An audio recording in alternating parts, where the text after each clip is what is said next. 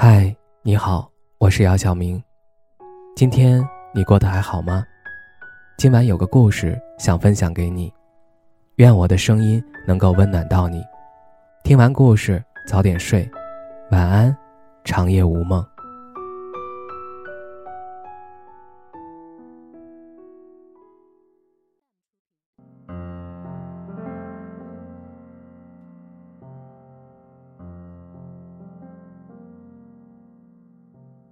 作家海明威说：“我们花了两年学会说话，却要花上六十年来学会闭嘴。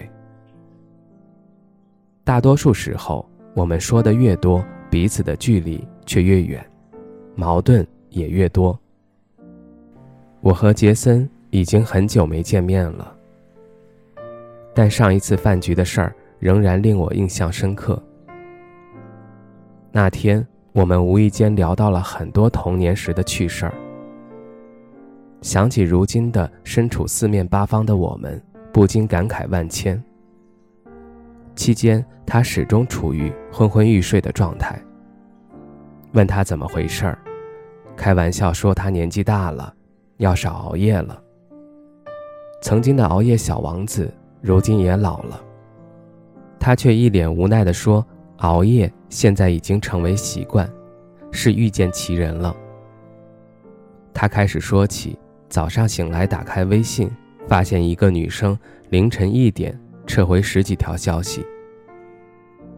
他不知道他究竟想说什么，而他们只有工作上的几面之缘。迟疑一会儿后，便没有理他。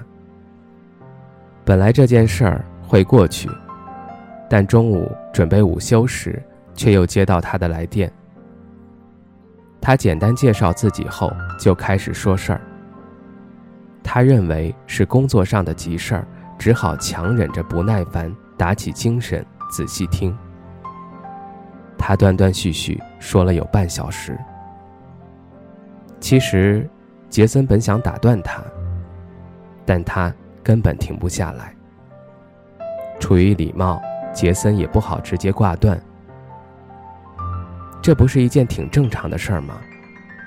我本以为一切就这么结束了，但他接下来的做法却告诉我：别把自己想的有多好，要知道在别人的世界里，我们终究只是个配角。那天他刚答应人家，一挂断电话，立刻翻开通讯录和微信好友。找到这个女生，然后直接删除。当时我脑子一时没反应过来，还傻乎乎的问他：“你不是要介绍一些朋友给他吗？删除他干嘛？这不是不讲信用吗？”他却气笑了，缓缓对我说：“就你这情商，如果你不是我多年的朋友，我真想把你也删除，让你也永远闭嘴。”我只能尴尬的笑了笑，作为回应。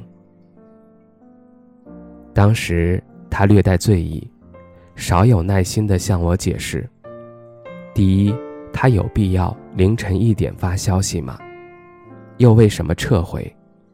这不是浪费大家的时间吗？第二，我和他连朋友也算不上，他就让我帮忙，也没说帮忙之后有什么好处。第三。更无法理解的是，午休时间来打扰，让我一整天的状态都不好。我凭什么帮他？还讲什么信用？是啊，我想大家已经是成年人，难道这还不明白什么时候该闭嘴的规则吗？那天离开时，他语重心长地送给我一句话：“记住了，无论什么时候说话。”别给他人带去麻烦，否则就闭嘴。那天与他分开后，在夜晚橘黄色灯光照耀下，晃晃悠悠的独自回家的我，突然有些茫然失措。越长大，越发现我们每天身边面对的人和事儿越多，我们好像不懂得谨慎，因为一句话就可能给别人造成困扰。我想起高中时的一个朋友，他因为心情不好，平时很少说话。朋友圈也时常发一些比较悲观的话或图片。记得有一天，我们吃完饭准备回教室时，无意中听到有人议论他。他这个人好奇怪，每天都在装什么高冷和悲观。我真的一点都不喜欢他。亲耳听到别人在背后说自己的坏话，我相信这种感受不是用“难受”两个字就能形容的。他当时转过身来就问我：“你也是这么认为的吗？”当时已经被议论过。还无法做到完全忽略别人话语的我，尽管知道他家里发生了什么，只能用摇头和沉默来回答他。现在，我们开始渐渐懂得，人类的悲欢并不相通，这世上从没有真正的感同身受。我一直很喜欢一句话：“你的话应该像黑夜的星星。”不应该像除夕的爆竹。你要知道，我们这一生要说的话很多，真的很多很多。说话是我们与生俱来的天赋，但学会闭嘴是我们成长的必经之路。